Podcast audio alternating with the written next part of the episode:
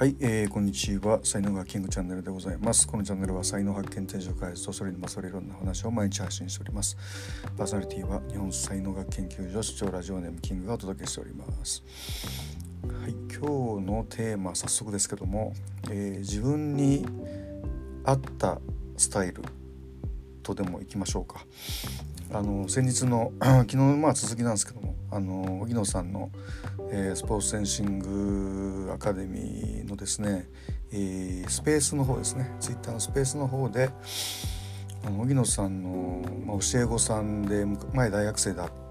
て今は独立リーグでピッチャーやってる方がですね、えー、いらっしゃって で あとそのロッテ荻野さんのロッテ時代の同僚の、えー、もう引退したあのピッチャーの、えー、選手がですね、えーまあ、答えるというふうな、えー、そういう感じだったんですけども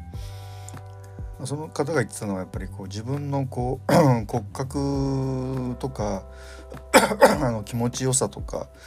そういうものを軸にあのピッチングを組み立てていって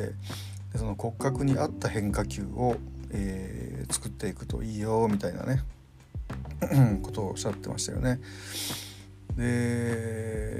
これだから本当にあの才能学でいうとこう右脳的な発想なんですよねこう持ってるものを生かしていくっていうふうなこ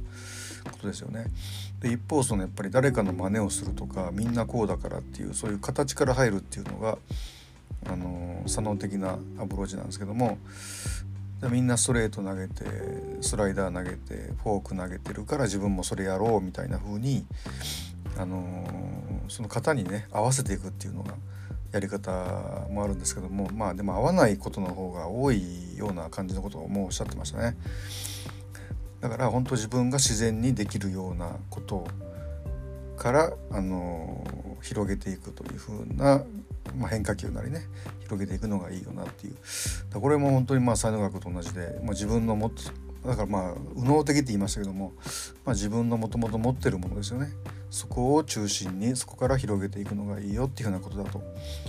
めちゃくちゃ共通点がねやっぱある話だというふうに、えー、思います。はい、ちょっとブログにはねもうちょっと分かりやすく書こうと思いますので、えー、そちらまた見ていただければと思います。はいまあ、今日のねテーマはあのー、持ってるものに沿って、えー、広げるみたいなそんなテーマでいきたいと思います。はい、では最後までお聴きいただきありがとうございました。えー、いいね、フォローしていただけますと大変励みになりますのでよろしくお願いいたします。